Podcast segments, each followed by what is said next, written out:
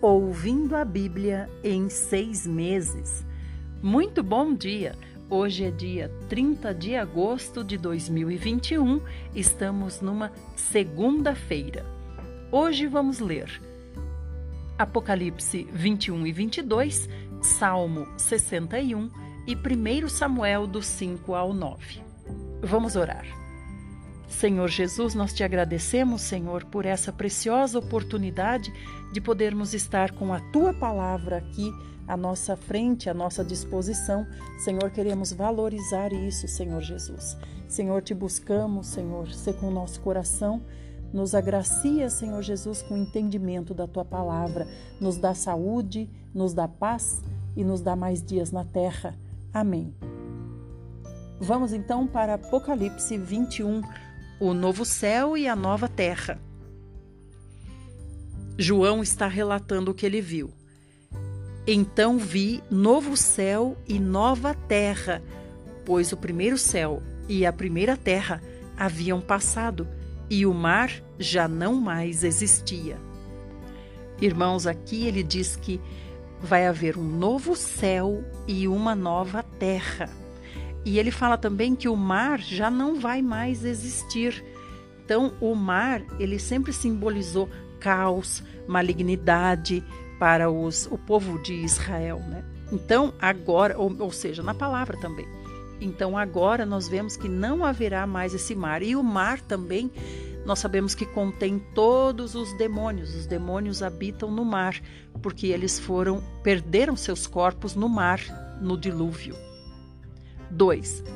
Vi também a cidade santa, a nova Jerusalém, que descia dos céus da parte de Deus, adornada como uma linda noiva para o seu esposo amado. A cidade santa, irmãos, é a nova Jerusalém, é a igreja de Cristo adornada. Ela desce dos céus. Ela desce dos céus e ela é posta aqui na terra.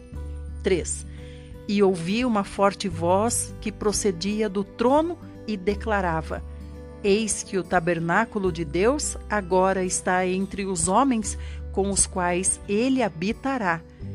Eles serão o seu povo, e o próprio Deus viverá com eles e será o seu Deus. Então a gente entende que a nova Jerusalém que desce do céu também é o tabernáculo do Senhor, ou então contém o tabernáculo do Senhor, que é o tabernáculo no céu, do qual veio o modelo para que Moisés fizesse um na terra. 4. Ele lhes enxugará dos olhos toda a lágrima, não haverá mais morte, nem pranto, nem lamento, nem dor, porquanto a antiga ordem está encerrada. Então é quando isso, que não vai ter mais lágrima, nem mais morte, nem mais dor, nem mais pranto, quando nós estivermos na Nova Jerusalém com Deus, como disse aqui, ó. Deus viverá com eles e será o seu Deus. 5. E aquele que está assentado no trono afirmou: Eis que faço novas todas as coisas. E acrescentou: Escreve isto, pois estas palavras são verdadeiras e absolutamente dignas de confiança. E declarou-me ainda: Tudo está realizado. Eu sou o Alfa e o Ômega, o princípio e o fim. A todos quantos tiverem sede, lhes darei de beber graciosamente da fonte da água da vida. O vencedor herdará todas essas bênçãos, e eu serei seu Deus, e ele será meu filho. Porém, quanto aos covardes, os incrédulos, os depravados, os assassinos, os que praticam imoralidade sexual, os bruxos e ocultistas, os idólatras e todos os mentirosos, a parte que lhes cabe será no lago de fogo, que arde perpetuamente em meio ao enxofre. Esta é a segunda morte. Aqui, irmãos, também é importante a gente prestar atenção e ver que ele diz que o que, que arde perpetuamente em meio ao enxofre? Aqueles que serão julgados lá? Não. O que arde perpetuamente em meio ao enxofre é o fogo do lago de fogo. Aquele que foi jogado lá é exterminado. Se lembra da fornalha é, dos, dos três amigos de Daniel, essa fornalha ardia a ponto que os guardas ou os funcionários que foram jogar mais lenha dentro da fornalha morriam só de chegar perto para jogar mais, mais lenha. Então imagina esse aqui, o lago de fogo que arde perpetuamente em meio ao enxofre. Então aquele que é jogado ali imediatamente é exterminado. 9. Então um dos sete anjos que traziam as sete taças cheias dos sete últimos flagelos aproximou-se e me orientou: Vem, eu te mostrarei a noiva, a esposa do cordeiro. E ele me conduziu no espírito à parte alta de uma montanha e revelou-me a cidade santa, Jerusalém, que descia do céu da parte de Deus. Aqui diz que João foi levado em espírito, então enquanto ele, ele está vendo essas coisas que acontecerão, foi dividido aqui, né? Primeiro, Deus mostrou para João as coisas que aconteceram na terra, aconteceram, acontecerão ou melhor, ele falou às sete igrejas. Então, nessa parte que ele estava falando para as coisas terrenas, das coisas terrenas, ele estava tendo uma visão, ele explicou lá. Agora que ele está vendo as coisas que acontecerão no tempo do fim, ele está no céu em espírito. Ele foi levado em espírito. 11. Ela resplandecia com a glória de Deus. Quem resplandecia com a glória de Deus? A cidade santa. E a cidade santa ele chamou de noiva, esposa do cordeiro. E o seu esplendor era como o brilho de uma joia lapidada e muito preciosa. Assim como um grande diamante translúcido feito cristal puro. Tinha um sólido e altaneiro muro com doze portais e doze anjos junto aos portais Nessas portas adornadas estavam escritos os nomes das doze tribos de Israel. Assim, havia três portas ao oriente, três ao norte, três ao sul e três ao ocidente. O muro da cidade tinha doze fundamentos, e neles estavam gravados os nomes dos doze apóstolos do Cordeiro. O anjo que falava comigo tinha como medida uma vara feita de ouro para medir a cidade, seus portais e seus muros. A cidade era quadrangular, de comprimento e largura iguais. Ele mediu a cidade com a vara. Tinha 2.200 quilômetros de comprimento a largura e a altura eram também iguais ao comprimento. Então a gente vê aqui que essa cidade é um cubo. 17. Ele mediu o muro e deu 65 metros de altura, de acordo com a medida humana que o anjo estava usando. Esse é o muro, né, irmãos? Mas a cidade não está limitada ao muro. Ela vai além do muro, para cima. É um cubo, né? Como ele explicou aqui. 18. O muro era todo feito de diamante e a cidade era de ouro puro, semelhante a vidro límpido. Então a gente vê que esse muro aqui, ele pode ser para limitar as pessoas que ficarão para fora da cidade, para fora desse muro, né? Mas a cidade continua para cima, como um cubo. 19. Os fundamentos do muro da cidade estavam adornados com toda espécie de pedras preciosas. O primeiro fundamento era de cristal de jaspe, o segundo de safira, o terceiro de calcedônia, o quarto de esmeralda, o quinto de sardônica, o sexto de sárdio, o sétimo de crisólito, o oitavo de berilo, o nono de topázio, o décimo de crisópado, crisópraso, o décimo primeiro de jacinto, o décimo segundo de ametista. Esses são os fundamentos.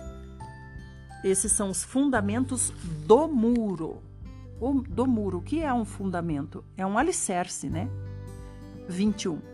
Os doze portais eram doze pérolas, cada um dos portais construído a partir de uma só pérola, e a rua principal da cidade era de ouro puro, reluzente como o vidro límpido. Então, aqui, quando se diz portais, é como uma passagem, aquilo que avisa que você passou para dentro, não é necessariamente uma porta. São portais, como portais de uma cidade. Quando a gente chega numa cidade, a gente vê o portal da cidade. 22. Contudo, não vi templo algum na cidade, pois o Senhor Deus Todo-Poderoso e o Cordeiro são o seu santuário. Então, na cidade, na Nova Jerusalém, não há templos feitos por mãos humanas, porque o Senhor é o próprio santuário. 23. A cidade também não necessita do sol nem da lua para que brilhem sobre ela, pois a plena glória de Deus a ilumina e o Cordeiro é o seu candelabro. Então aqui mostra claramente que a cidade não precisa nem do sol nem da lua. Não está dizendo que a terra não vai precisar mais, né? A cidade apenas. E a cidade está onde? A cidade está na terra. 24.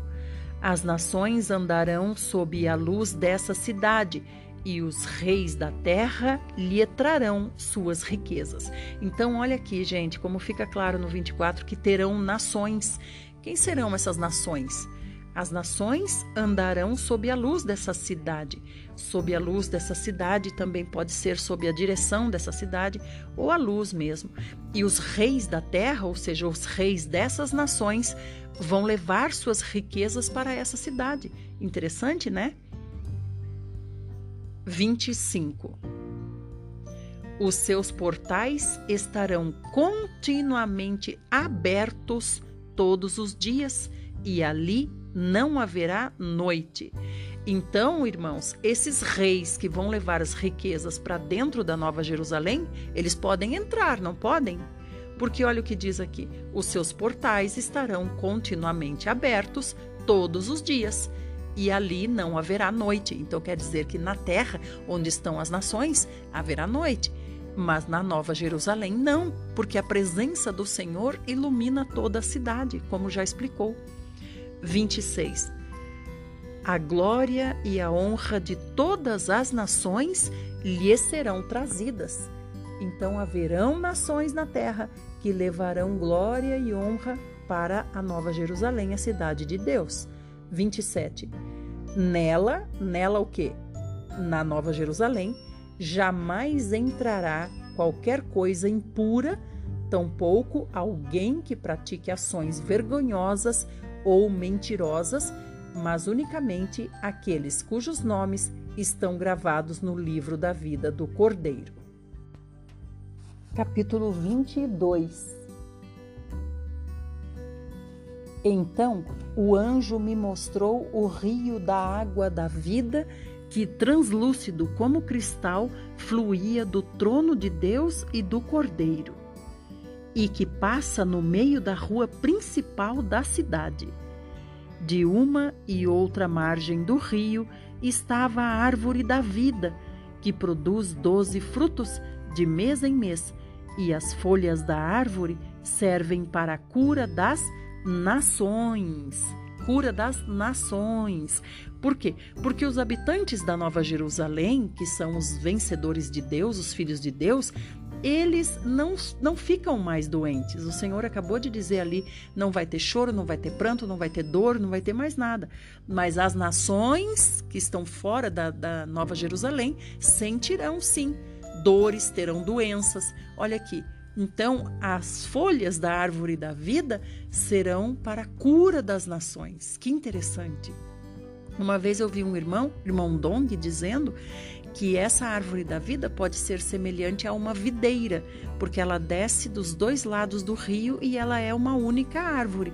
E nós sabemos que a videira, ela só está no alto porque o homem colocou ali um mourão e levantou a videira, né, o pé da uva. Mas se nós deixarmos por conta dela, ela vai correr pelo chão. Mas é também uma árvore, a árvore da videira. 3. E nunca mais haverá maldição, Nela estará o trono de Deus e do Cordeiro, e os servos do Senhor o servirão. Aleluia! Vamos agora para o próximo áudio.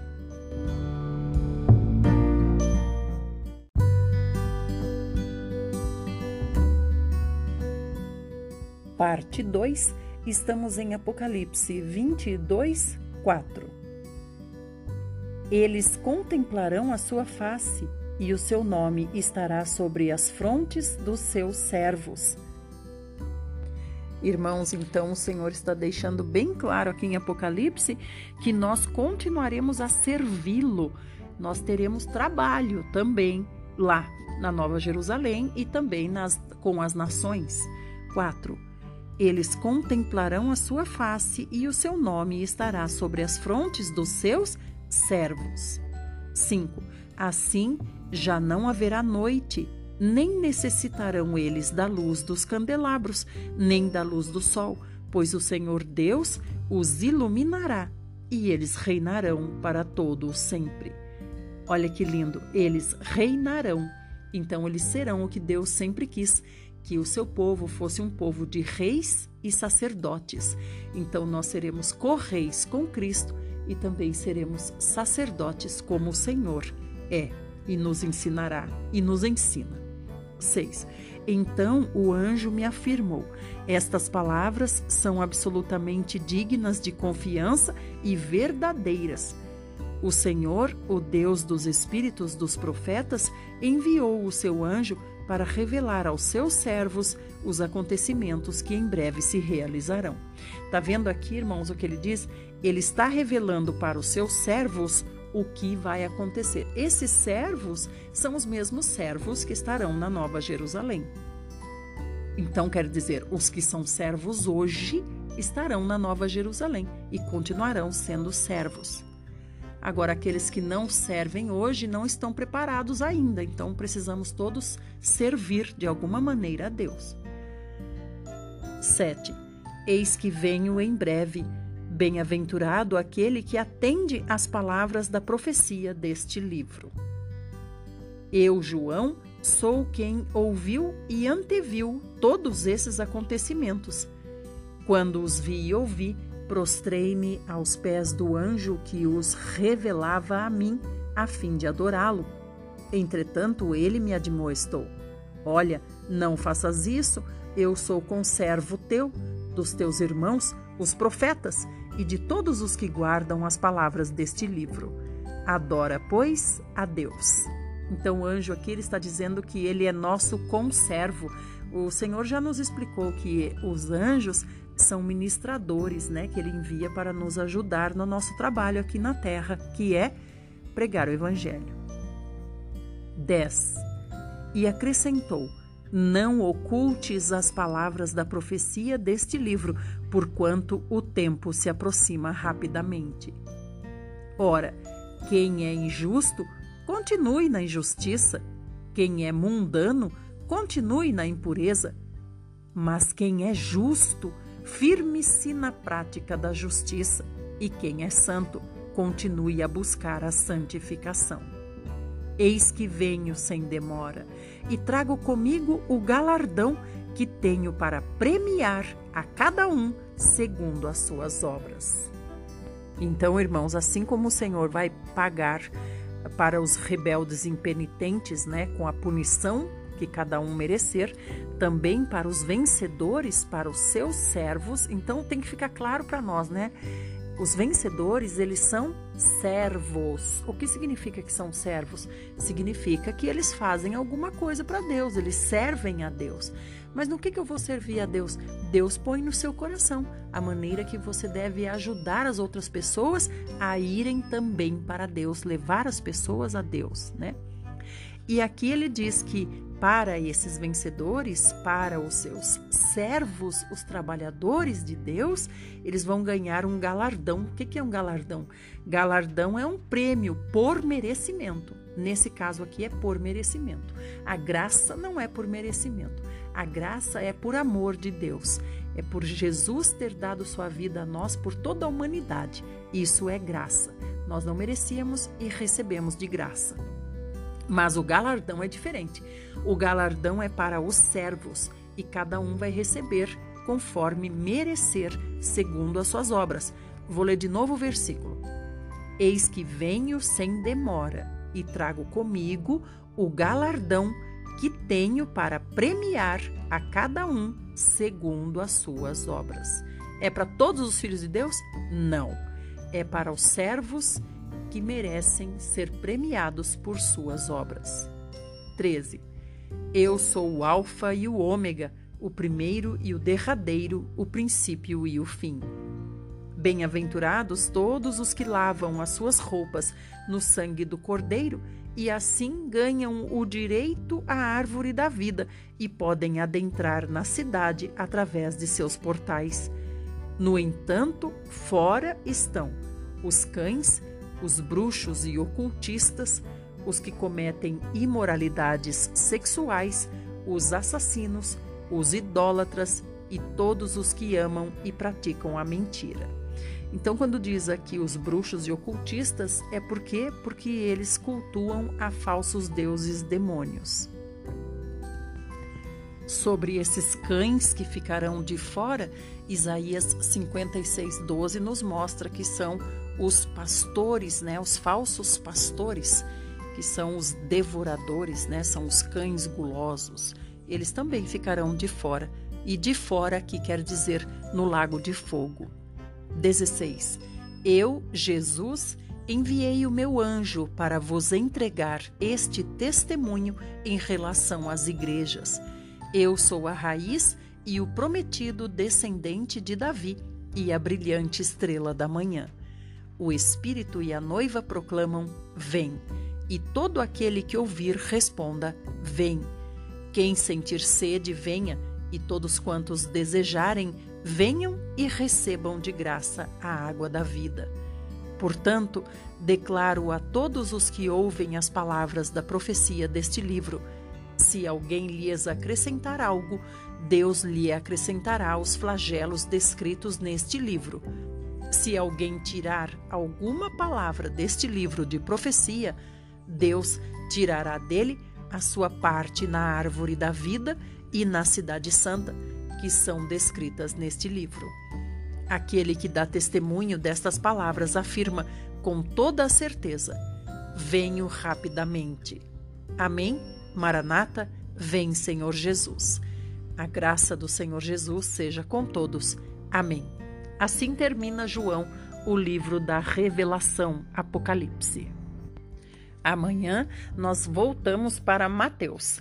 Então, aqui no nosso projeto, nós vamos ouvir o Velho Testamento duas vezes por ano e o Novo Testamento três vezes por ano. Graças ao Senhor por isso. Vamos agora então para o Salmo. O Salmo de hoje é o 61. É um poema de Davi e diz assim: Ouve, ó Eterno, a minha súplica e atenta à minha prece. Quando fraqueja meu coração, mesmo dos confins da terra, clamo a ti com o coração abatido. Coloca-me a salvo sobre a rocha mais elevada e inexpugnável, pois tu tens sido o meu refúgio, uma fortaleza diante do meu inimigo. Possa eu morar sempre sob tua tenda e abrigar-me à sombra das tuas asas. Ouviste, ó Eterno, os votos que te fiz? Assegura a herança de todos aqueles que te reverenciam e temem o teu nome. Acrescenta dias aos dias de existência do Rei e que se estendam por gerações seus anos de vida. Que lhe seja outorgado o direito de se assentar em seu trono na presença de Deus. Envia o teu temor e a tua lealdade para protegê-lo. Assim, com salmos, hinos e canções, para sempre exaltarei o teu nome, cumprindo os meus votos cada dia. Aleluia! Assim também somos nós. Se cumprirmos os nossos votos de fidelidade ao Senhor, obediência ao Senhor, cada dia seremos como Davi. Para sempre estaremos exaltando o nome do Senhor. Aonde? Na presença do próprio Senhor, na Nova Jerusalém. Agora vamos para o Velho Testamento, estamos em 1 Samuel 5. Os filisteus e a arca de Yahvé. Ontem nós vimos que os filisteus tomaram a arca do Senhor, a arca de Deus, a roubaram e a levaram, né? Fazia parte dos despojos, já que eles venceram a guerra. Depois de tomarem a arca de Deus, os filisteus a levaram de Ebenezer para a cidade de Asdod e a depositaram no templo que eles dedicaram ao deus Dagon, ao lado de sua estátua. Asdod, aqui, irmãos, é uma grande cidade que existia uh, no tempo de, dos filisteus, aqui nesse tempo. Né? Asdod era uma cidade muito grande, uma metrópole. E esse deus demônio Dagon também é lua, também é deus lua, né? Também é Vênus de Ascalon, também é deus deus lua. Então, nessa mitologia aqui dos cananeus, e eles esse deus era o pai de Baal. Então, alguns diziam deus peixe, né? Deus metade homem, metade peixe. Quando a gente fala uh, Deus peixe ou quando a gente fala metade ser humano, metade peixe, você não se lembra de alguma coisa, não? Eu sempre me lembro do que é mais comum hoje em dia, né? Nós vermos a respeito disso, metade homem, metade ser humano, metade peixe, que são as sereias. Então aqui a gente vê que esse deus Dagon, esse deus Dagon também era cultuado como deus peixe, metade ser humano e metade peixe. As sereias nós sabemos que não existem. Deus criou as sereias? Deus não criou as sereias. Então quem criou as sereias? Continuando. E aí o que mais incrível é que a gente vê, né, que as sereias são dadas para as crianças brincarem, né? As crianças brincam, se vestem de sereia e tudo mais. E o Senhor já falou nas, na, aqui na palavra, né, que não é nem para buscar saber sobre os falsos deuses demônios e nem os nomes deles é para ser citados nas nossas rodas de conversa. Porque eles são evocados, né? Quando nós falamos os nomes deles, eles são evocados. Aqui no caso, não, porque nós estamos estudando a palavra de Deus e é o próprio Senhor que está nos dizendo a respeito. 3 ou melhor, vamos voltar para o 2. Eles depositaram no templo de Dagon o que? A arca do Senhor. O que eles queriam com isso? Eles queriam humilhar a Deus colocando a arca do Senhor, que é a presença do Senhor, dentro do templo de Dagon. Eles queriam humilhar o Senhor Deus. 3. No dia seguinte, ao romper da manhã, os moradores de Asdod observaram que a imagem de Dagon estava caída, de cara no chão, exatamente na frente da arca do Senhor. Imediatamente, eles ergueram a estátua de Dagon e a colocaram de volta em seu lugar.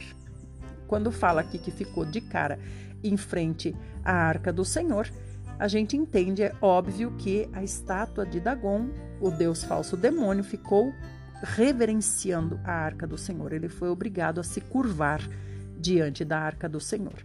Quando a gente conta essa parte aqui, eu me lembro do, de um episódio que aconteceu no carnaval. Não sei se vocês se lembram que tinha uma grande estátua representando Satanás e na frente ia um homem no chão representando o Jesus. Ele ia andando, cambaleando na frente no chão e atrás dele vinha aquele carro gigante representando Satanás com uma estátua grande de Satanás. E durante esse carnaval, essa estátua foi quebrada e da mesma forma que, como aconteceu com Dagon, essa estátua teve que se curvar. Eu vou procurar uma foto na internet e vou deixar aqui no nosso grupo para vocês poderem olhar depois. 4. Contudo, na manhã seguinte, quando se levantaram ao raiar do dia, lá estava novamente Dagon caído, rosto em terra, diante da arca do Senhor. As mãos e a cabeça da estátua de Dagon haviam sido quebradas e estavam sobre a soleira. Só o seu corpo ficou no lugar. E por esse motivo, até hoje, os sacerdotes de Dagon e todos os que adoram em Asdod não pisam sobre o patamar junto à entrada da porta do templo, do seu templo. Então, Dagon ainda é cultuado. Os filisteus deram nome a Canaã de Palestina, que é como nós ouvimos até hoje, a Palestina. A Palestina é Canaã. E aqui está mostrando que eles levantaram a estátua de Dagon. E no outro dia o que aconteceu? No outro dia a estátua estava quebrada, com a cabeça decepada e também com as mãos decepadas. E por terem ficado a cabeça e as mãos na soleira da porta, a soleira da porta é o quê? É ali o primeiro, primeiro lugar que a gente pisa quando a gente vai entrar em um lugar, passar pela porta, né? Então, até hoje, os adoradores de Dagon não pisam na soleira para não ofender o seu deus demônio Dagon, porque ali ficou a sua cabeça e as suas mãos. Vamos para o próximo áudio.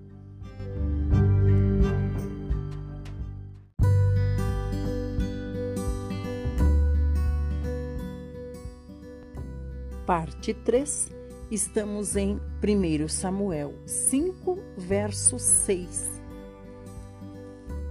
Passados estes acontecimentos, a mão do Senhor pesou sobre o povo de Asdod e das cidades vizinhas, trazendo destruição sobre todos eles e afligindo-os com pestes e tumores diversos. Quando os habitantes de Asdod notaram o que estava acontecendo em toda parte, exclamaram: Não fique mais conosco a arca do Deus de Israel, porque a sua mão se endureceu contra nós e contra o nosso Deus Dagon. Então mandaram que alguns mensageiros fossem chamar todos os cinco príncipes filisteus e lhes indagaram: Que devemos fazer com a arca do Deus de Israel? E tomaram a seguinte decisão: a arca do Deus de Israel seja transportada imediatamente a Gate. E então levaram a arca do Deus de Israel. Entretanto, logo depois que a arca chegou àquela cidade, o Senhor Deus castigou severamente aquele povo e pôs medo em todos os habitantes daquela região. Surgiram tumores em todas as pessoas de Gate, nos idosos e nos jovens, tanto nas mais importantes e ricas como nas mais humildes e pobres. Então, todas as pessoas de Gate começaram a ter tumores. Gate também é uma cidade dos filisteus, para onde eles resolveram levar a arca. Então, tiraram de Asdod, que era uma grande cidade, e levaram para Gate. 10. Então enviaram a arca de Deus para Ecrom. Quando a arca de Deus estava entrando na cidade de Ecrom, o povo começou a gritar: Eis que trouxeram a arca do Deus de Israel para nos destruir a nós e toda a nossa gente. Ecrom também era uma cidade dos filisteus, irmãos. Então, como Ecrom já tinha ouvido a notícia de que a arca estava em, no, nas outras cidades e Deus estava castigando o povo, eles não queriam a arca na cidade deles. 11. E imediatamente enviaram mensageiros a todos os príncipes governadores dos filisteus com a seguinte súplica: Devolvei o quanto antes a arca do Deus de Israel, que ela retorne ao seu lugar e não mais provoque a nossa destruição e o sofrimento do nosso povo. Em verdade, um grande pavor da morte se observava em todos os habitantes daquela cidade tanto pesara a poderosa mão de Deus ali. Aqueles que não morriam rapidamente eram afligidos com vários tumores e gritos de dor e aflição subiam incessantemente ao céu. Capítulo 6 Quando já havia passado sete meses que a arca do Senhor estava nas terras dominadas pelos filisteus, então eles decidiram chamar os seus sacerdotes, magos e adivinhadores e lhes indagaram: Que devemos fazer com a arca do Deus de Israel? Dizei-nos como havemos de devolvê-la ao seu devido lugar. Então, olha, irmãos, foram sete meses de sofrimento dos filisteus e eles não sabiam o que fazer. 3. Então aqueles sábios lhes orientaram. Se desejais devolver adequadamente a arca do Deus de Israel, não a envieis vazia, porém Mandai com ela uma oferta generosa pela reparação de culpa. Assim sereis curados e sabereis, porque a mão de Deus de Israel persiste em castigá-los. Então a gente vê aqui o próprio diabo orientando o seu povo a como é, devolver a arca do Senhor. 4. Diante disso, os líderes filisteus perguntaram: Mas qual deve ser a reparação que haveremos de pagar? Responderam-lhes: De acordo com o número dos príncipes filisteus, cinco esculturas em ouro no formato de tumores e cinco de ratos, porquanto foi essa a praga que vós e os vossos governantes sofrestes. Olha só, então, além dos tumores, eles tinham também infestação de ratos. 5. Fazei imagens dos vossos tumores e imagens dos vossos ratos que devastam a vossa terra, e dai glória ao Deus de Israel. É bem possível que este gesto alivie a mão de Deus de cima de vós, do vosso Deus e de toda a terra onde habitais. Olha só, como é o próprio diabo falando, porque esses que estão falando aqui, esses magos, né, esses feiticeiros, esses bruxos, esses ocultistas, também são filisteus. Eles são filisteus, mas eles dizem aqui, olha só como eles dizem para o povo, né? Pode para que Deus alivie de cima de vocês o que e do vosso Deus, que é quem Dagon, é, e de toda a terra que vocês habitam. Então é o próprio diabo falando, porque senão os magos diriam alivie de cima de nós, né? 6. Porque endureceríeis o vosso coração, como o fizeram os egípcios e Faraó, somente quando Deus os tratou com grande rigor e humilhação, foi que eles deixaram os israelitas seguirem o seu caminho. Portanto, agora tomai e preparai um carro novo e duas vacas com cria, sobre as quais não tenha ainda sido colocada qualquer tipo de canga. Atrelai as vacas à carroça e mandai os bezerros de volta ao curral. Então a gente vê aqui que as vacas elas não podem ter servido a Dagon. 8. Tomai então a arca de Deus e colocai-a sobre a carroça Quanto aos objetos de ouro que estais enviando como oferta pela culpa, depositá-los-eis numa caixa forte ao lado da arca e a deixareis partir. Então, quando eles enviaram essa, uh, os tumores de ouro né, os ratos, significava o quê? Significava reconhecemos que estamos sofrendo esses castigos, por quê? Porque roubamos a arca, por isso estamos devolvendo. É um pedido de perdão, na verdade, né? um pedido de desculpas. 9. Observai atentamente, porém, se o carro tomar o caminho em direção à cidade de Bet-Semes, isso significa que foi o Deus dos israelitas que de fato nos mandou todo este terrível mal. Entretanto, se isso não acontecer, então quer dizer que não foi ele quem nos castigou com toda esta praga, e sim que ela veio por acaso. Aqui já são os magos dizendo, tá vendo como aqui eles dizem nós nos castigou, nos enviou. Então aqui são eles mesmos. 10. E os filisteus fizeram o que os seus sacerdotes e feiticeiros haviam orientado. Pegaram duas vacas e as amarraram a uma carroça nova e prenderam seus bezerros no curral. Então aqui termina a orientação dos sacerdotes de Dagon sobre como devolver a arca. Né? Então, os sacerdotes de Dagon, assim como os sacerdotes de Deus, né? os profetas de Deus falam por Deus, assim também os sacerdotes de Dagon falam pelo diabo Dagon. Então, por isso que eu estou dizendo que o próprio diabo falava, orientava através deles como eles deveriam se humilhar a Deus. Vamos lá. 11.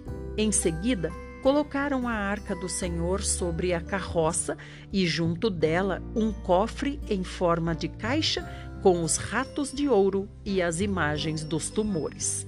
Isso aqui é interessante, irmãos, porque eles reconheceram que essas pragas vieram sobre eles enviadas por Deus. 12.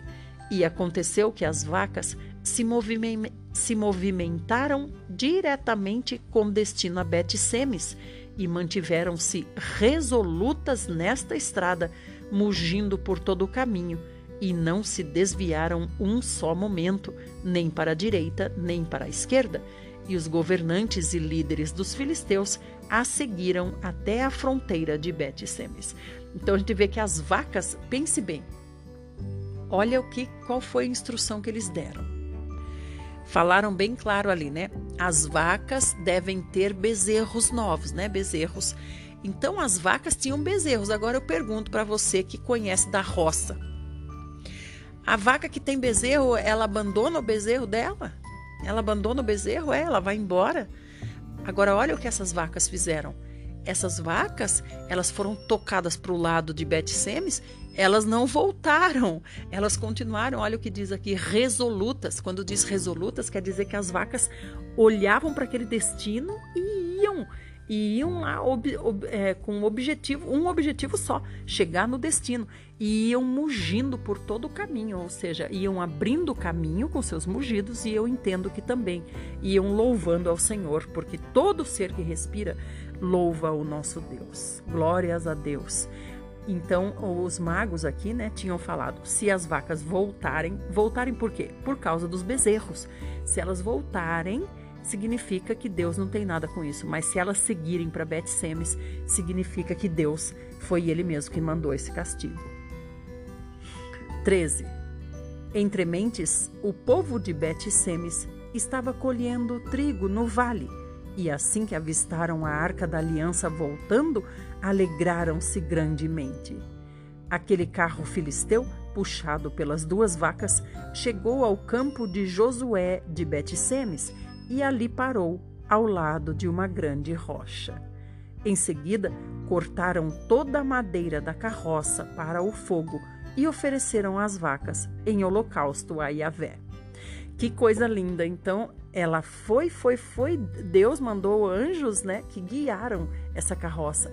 Os anjos guiaram até essa grande rocha e ali deixaram. Como é maravilhoso, as coisas espirituais a gente não vê, mas elas estão acontecendo o tempo todo, inclusive agora, enquanto nós estamos lendo a Bíblia, você não vê, mas há seres espirituais conosco. Tanto os seres do Senhor, os anjos ministradores do Senhor, quanto também os espíritos malignos que estão ao derredor, né, querendo nos tragar. 15. Então os levitas desceram a arca do Senhor e o cofre com os objetos de ouro e haviam depositado tudo sobre a grande pedra. E naquele dia, o povo de Bet-Semes apresentou ao Senhor ofertas que foram totalmente queimadas e também sacrifícios de animais.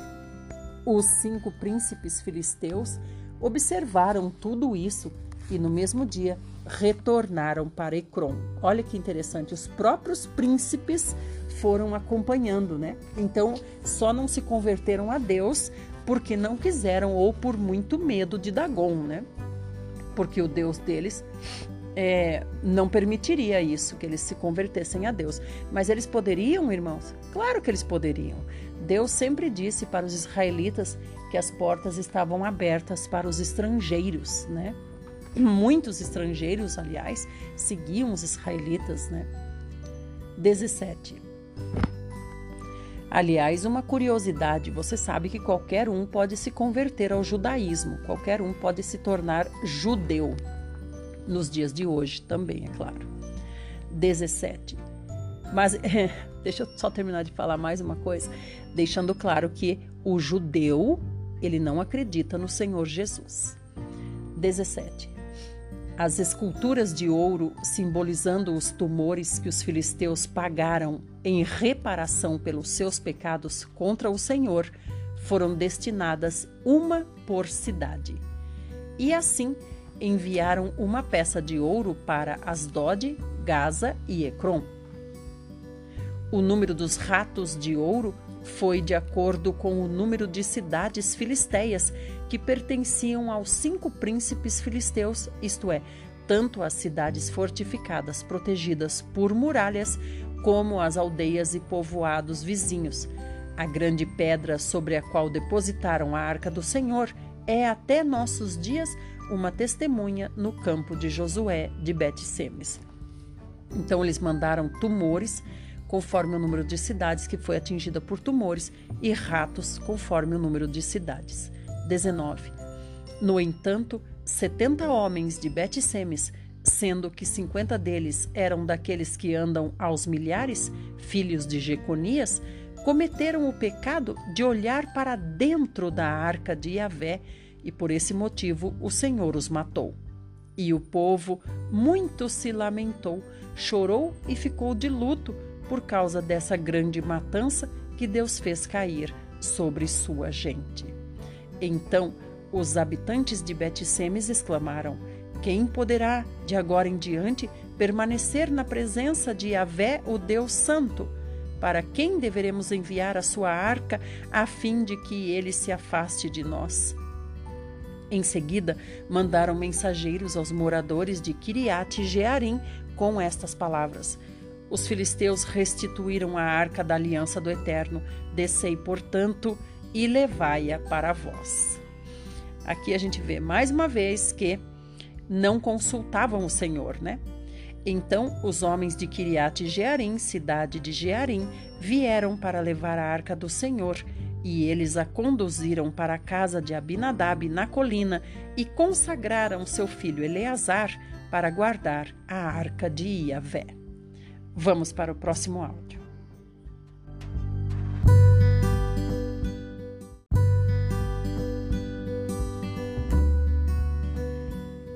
Parte 4, estamos em 1 Samuel 7, verso 2. Samuel, libertador e juiz. Desde o dia em que a arca do Senhor foi instalada em Kiriat Jearim, um longo tempo se passou. Foram vinte anos.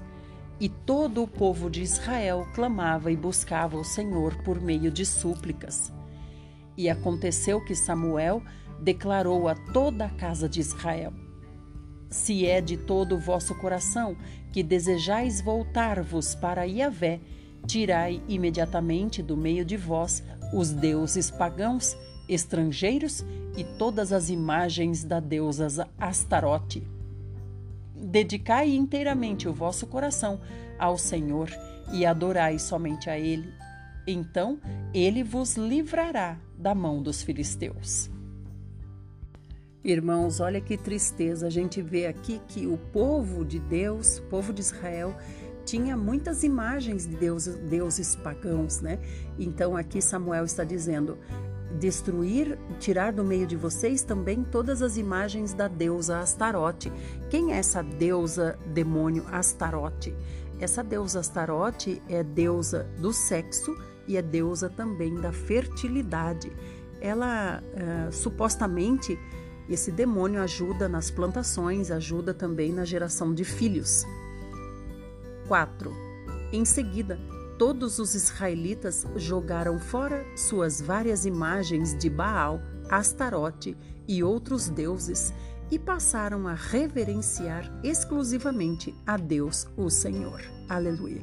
Então a gente, é, a gente já leu também várias vezes sobre os prostitutos cultuais homens e mulheres que eram prostitutos e eles eram representantes dessa deusa Astarote. Esses prostitutos cultuais, eles trabalhavam também na época da, da, das colheitas, né? na época do plantio, porque esse deus demônio era usado para abençoar a lavoura também. 5.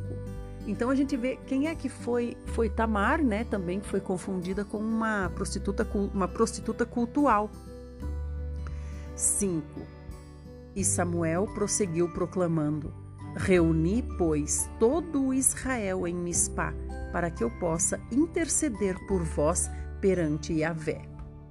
Reuniram-se em Mispá, tiraram água e a derramaram diante do Senhor, jejuaram naquele dia e confessaram: Pecamos contra Yahvé, o Senhor.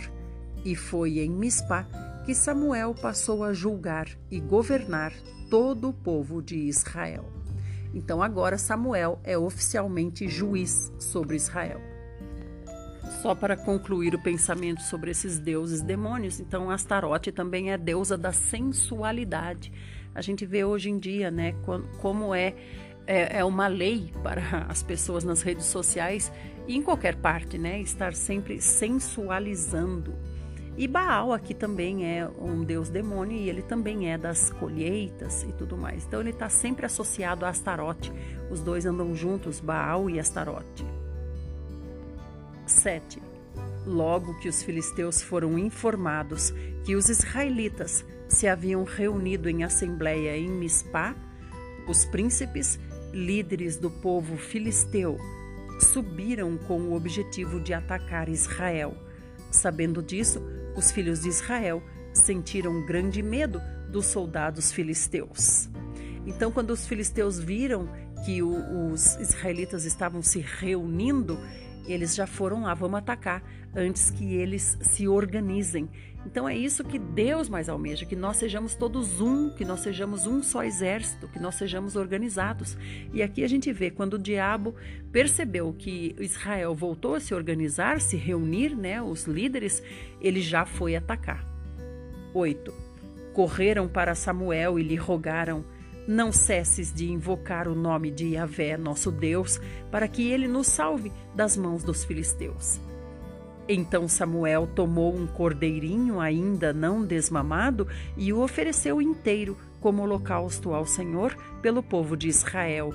E Yahvé o ouviu e respondeu à sua oração. Enquanto Samuel estava queimando completamente o sacrifício que oferecia a Deus, os filisteus atacaram Israel. Mas naquele dia, porém, o Senhor trovejou com fortíssimo estrondo contra o exército filisteu. Colocou todos os soldados em pânico e foram derrotados por Israel. As forças militares de Israel saíram de Mispá e perseguiram os filisteus até uma certa região localizada abaixo de Betcar, exterminando-os pelo caminho. Então Israel foi atrás dos filisteus enquanto os filisteus fugiam. Quem é que derrotou os filisteus? O Senhor com trovões, colocando os soldados em pânico, e eles começaram a fugir, derrotados já, né? 12. Então Samuel mandou que uma pedra fosse erguida entre Mispá e Sem, e deu-lhe o nome de Ebenezer, que significa rocha do socorro, querendo dizer: até aqui nos ajudou o Senhor. 13. Deste modo, os filisteus foram derrotados e o Senhor Deus não permitiu que eles invadissem as terras de Israel durante todo o tempo em que Samuel viveu. Quanto ao versículo que é comumente usado, até aqui nos ajudou o Senhor, também não é usado no sentido que a Bíblia quer colocar esse versículo, né? Então, aqui a gente vê que Samuel colocou uma rocha, que foi chamada Rocha do Socorro, e ele disse: Até aqui nos ajudou o Senhor. Por que até aqui? Porque até ali os filisteus foram perseguidos e vencidos. Por isso que o Senhor disse até aqui. Eles não avançaram dali para frente, porque o Senhor não ordenou que fizessem isso. Até ali, até o limite que Deus deu. 14. As cidades que os filisteus tinham conquistado foram devolvidas ao povo de Israel desde Ecrom até Gate. Israel conseguiu também libertar todos os territórios vizinhos a estas grandes cidades do poder dos filisteus, e se estabeleceu a paz entre Israel e os amorreus. Samuel continuou julgando e liderando Israel, ou melhor, Samuel Continuou julgando e liderando Israel todos os dias de sua vida. Cada ano ele visitava Betel, Gilgal e Mispá, decidindo sobre as importantes questões de Israel em todos esses lugares. Mas sempre retornava a Ramá, onde estava sua residência. Dali ele governava sua cidade e toda a nação de Israel como juiz e líder. E foi em Ramá que Samuel construiu um altar em honra ao nome de Yahvé, o Senhor. Olha, irmãos, que lindo. Então, Samuel voltou para Ramá. Ramá é terra de quem? Ramá é terra dos seus pais. Eucana, Eucana e Ana, que são os pais de Samuel, eles são de Ramá. Se lembra que Eucana subia de Ramá até Siló para sacrificar ao Senhor, né? E foi em Siló que Ana orou, Eli viu ela foi abençoada, teve Samuel, voltou para Ramá, depois voltou para Siló entregar Samuel para Eli. Então agora a gente vê que depois de, de, de certa idade, né? Aqui ele já deve estar tá velho já, Samuel. Ele estava morando em Ramá, lá que ele estabeleceu residência, perto da sua família. Capítulo 8 Quando Samuel ficou idoso, nomeou seus filhos como juízes e líderes de Israel. O primogênito chamava-se Joel e o segundo filho Abias. Eles foram líderes em Berseba. Entretanto, os filhos de Samuel não seguiram o seu exemplo. Ao contrário, deixaram-se seduzir e orientar-se pela ganância, aceitaram suborno e perverteram a lei e o direito. Irmãos, a gente vê aqui como é importante o exemplo, né? Quem, na verdade, quem foi o pai de Samuel, quem criou Samuel, foi o profeta Eli. E a gente sabe que o profeta Eli pecou grandemente na educação dos seus filhos, Ofni e Finéias, errou muito na educação dos filhos, foi negligente na educação dos filhos, e a gente vê aqui que Samuel também criou seus filhos conforme ele viu Eli criar os dele, né? Por isso, 4 Todos os anciãos e autoridades de Israel se reuniram e foram falar com Samuel em Ramá. Por que, irmãos? Por causa dos filhos dele. 5. E ponderaram-lhe: Tu envelheceste e teus filhos insistem em não andar nos teus caminhos. Portanto, constitui sobre nós um rei, o qual exerça justiça sobre nós como acontece em todas as nações ao nosso redor. Olha, irmãos, então por que que Israel começou a pedir um rei? Porque os filhos que iam começar a julgar, né, os filhos de Samuel, não eram pessoas de caráter aprovado. O povo começou a pedir um rei. 6. No entanto, esta expressão constitui sobre nós um rei, o qual exerça justiça sobre nós, causou um profundo desgosto ao coração de Samuel, e então ele invocou o nome de Yahvé e orou ao Senhor.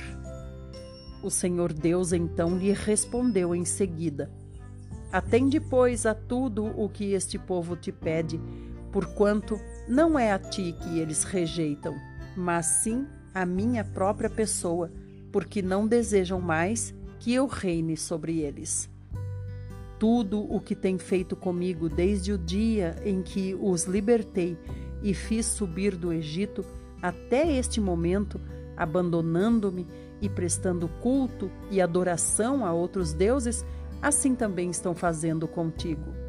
Agora, portanto, atende ao que eles pleiteiam, contudo, solenemente lembra-lhes e explica-lhes todos os direitos do rei que reinará sobre eles. Samuel comunicou todas as palavras do Senhor ao povo que lhe rogava por um rei. Ele declarou: Este é o direito do rei que reinará sobre vós.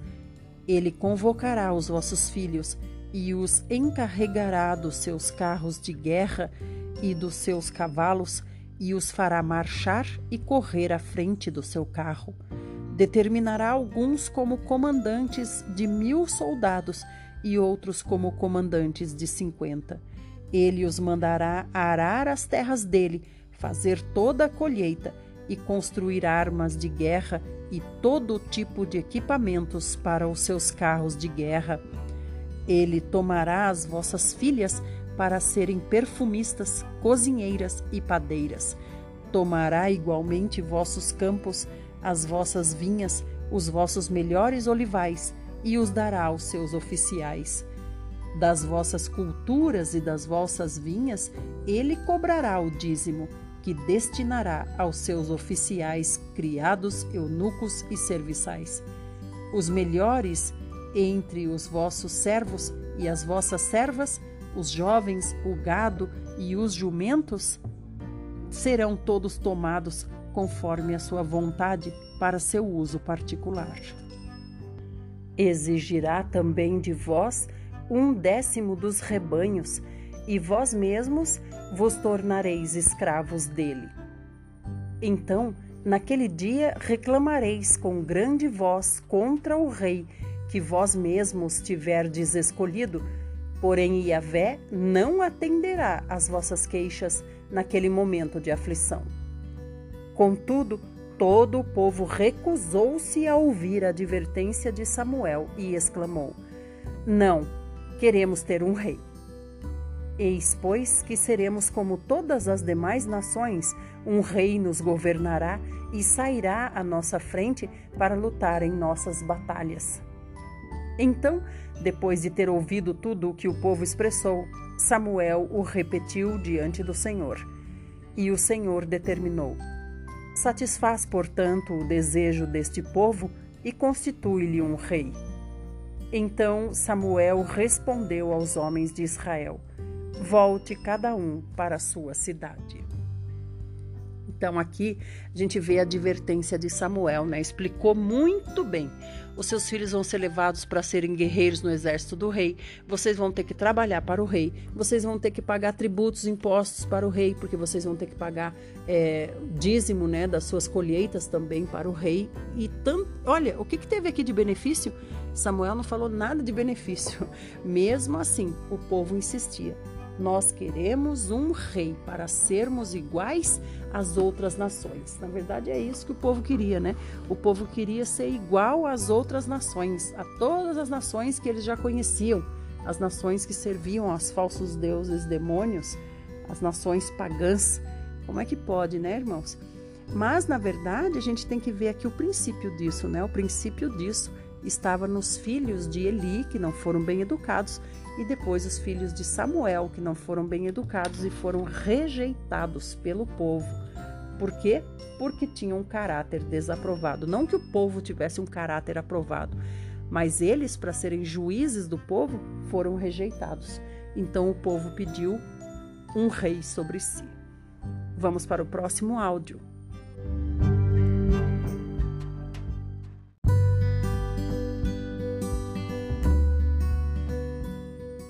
Parte 5, estamos em 1 Samuel 9.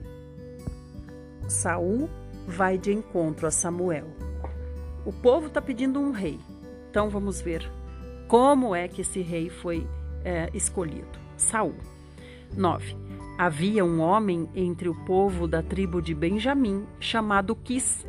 Ele era filho de Abiel, neto de Zeror, bisneto de Becorate e trineto de Afias. Quis era um homem abastado e muito influente em sua região. Tinha ele um filho chamado Saul, um belo jovem. Nenhum outro havia entre os filhos de Israel mais bonito do que ele.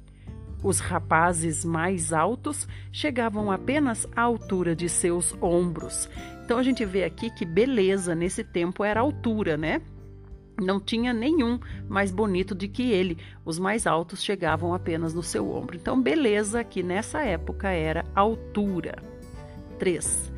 Certo dia, aconteceu que algumas jumentas que pertenciam a Quis, o pai de Saul, se desgarraram e fugiram.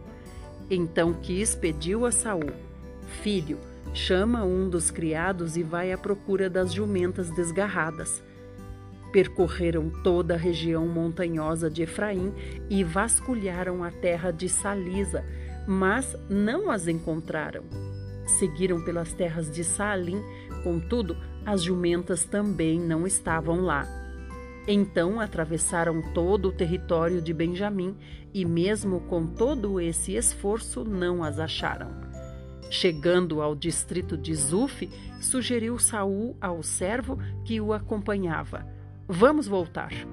Caso contrário, meu pai poderá pensará meu pai deixará de pensar nas jumentas e começará a se preocupar conosco.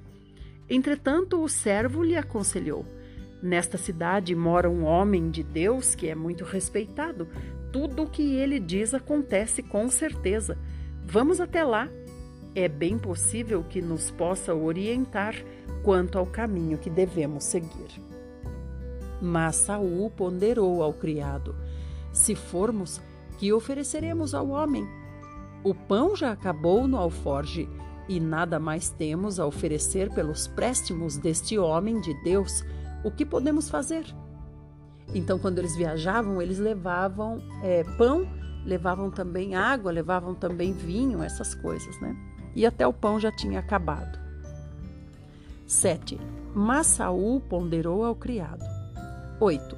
O Senhor pediu a palavra e ofereceu a Saul. O servo pediu a palavra e ofereceu a Saul. Ocorre que ainda tenho comigo cerca de três gramas de prata, que darei com prazer ao homem de Deus, e ele nos ajudará em nossa jornada. 9. Nos tempos antigos em Israel, quando uma pessoa desejava saber a vontade de Deus, costumava dizer: Vinde, vamos ao vidente. Porquanto, naquela época, se chamava o atual profeta de vidente. Então Saul replicou ao seu servo: Falaste bem, vamos então. E chegaram à cidade onde morava o homem de Deus. Ao subirem a colina para chegar à cidade, encontraram alguns jovens que estavam saindo para buscar água e indagaram a elas, algumas jovens: O vidente está na cidade? Ao que elas prontamente responderam: Está sim, logo ali adiante. Acaba de chegar, um pouco antes de ti. Mas apressa-te, ele veio à cidade porque ainda hoje será oferecido um sacrifício no altar que foi erguido no monte. Assim que entrardes na cidade, vós o achareis antes que suba ao altar do monte para comer. O povo não comerá antes que ele chegue ao lugar alto, pois ele deve abençoar o sacrifício. Depois disso, os convidados poderão comer à vontade. Subi, pois, depressa e logo o achareis. Será que é daqui, irmãos, que vem a, a a cerimônia de orar antes de comer, né? Lembra? Tem uma festa, tem alguma coisa entre cristãos. Todos ficam esperando que um ore, né? E geralmente é o dono da casa ou quem está oferecendo a, a festa ora para depois todos poderem comer. 14. Subiram então à cidade. Quando iam atravessando a porta, Samuel saía em sua direção a caminho do altar do monte. No dia anterior à chegada de Saul, o Senhor havia revelado isto a Samuel. Amanhã, por volta desta hora, enviar-te-ei um homem da terra de Benjamim. Unge-o como líder sobre Israel, o meu povo. Ele libertará o meu povo do domínio dos filisteus, porque tenho observado o sofrimento do meu povo e ouvido os seus pedidos de socorro. E assim que Samuel fixou os olhos em Saul, o Senhor lhe deu a entender: É precisamente este o homem de quem te falei. É ele quem governará o meu povo. No entanto, Saul se aproximou de Samuel à altura da soleira da porta de entrada da cidade e lhe rogou: Por favor, podes indicar-me onde fica a casa do vidente? Ao que Samuel respondeu a Saul: Sou eu o vidente. Sobe adiante de mim ao lugar alto onde está o altar, pois hoje comereis comigo. Amanhã, ao raiar do dia, eu te esclarecerei tudo quanto hoje preocupa o teu coração. Irmãos, aqui a gente vê algo algo muito interessante que é, olha só, Saul viu um homem e falou: Sabe me dizer onde eu encontro o vidente? E Samuel disse: Eu sou o vidente. O que, que isso quer dizer? Isso quer dizer que os homens de Deus não se vestem com toda a pompa que a gente vê hoje, toda a pompa se diferenciando de todo o resto da população, como a gente vê, por exemplo, os sacerdotes de hoje em dia, né, de várias igrejas, igrejas, é claro, entenda, né, igrejas, denominações, ou instituições religiosas, né, se vestem com toda pompa, se diferenciando. A gente vê isso, por exemplo, no Papa, a gente vê isso também nas outras religiões, como o líder das religiões quer se vestir de forma diferenciada, até mesmo entre os pastores, entre os cristãos, os pastores querem se vestir de forma diferenciada. Eles têm que ser, é, eles têm que ter uma aparência, né, muito melhor, muito mais é, chamativa, não sei. É, a pompa mesmo, né? A, demonstrando pompa, né? Demonstrando grandeza. demonstrando que é melhor ou superior aos outros, né, que são os seus seguidores. E aqui a gente vê o contrário. A gente vê que Samuel era confundido com qualquer outro homem dali do lugar. Tanto que ele disse: Sou eu mesmo o vidente. Então vamos lá agora, 18, ou melhor, 20. Quanto às jumentas que se extraviaram de tuas mãos, já há três dias, não te aflijas por elas, eis que já foram encontradas. E a quem pertencerá tudo o que é precioso em Israel, senão a ti e a toda a família de teu pai?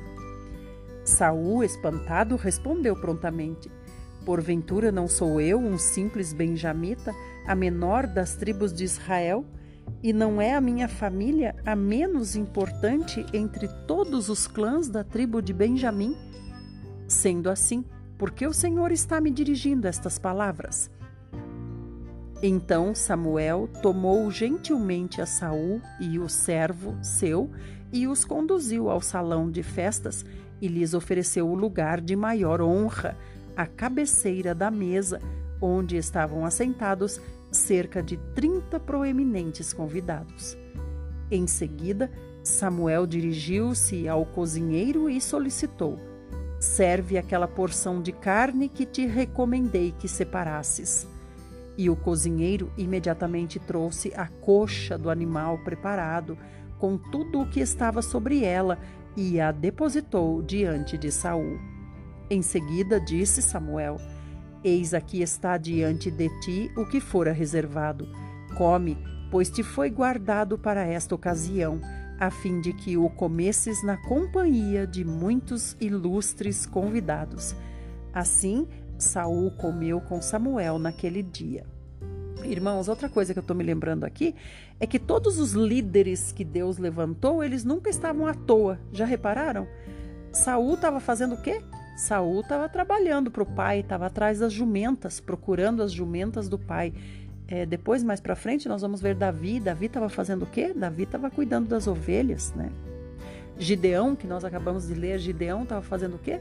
Gideão estava lá debulhando o cereal, né? Vamos lá. 25.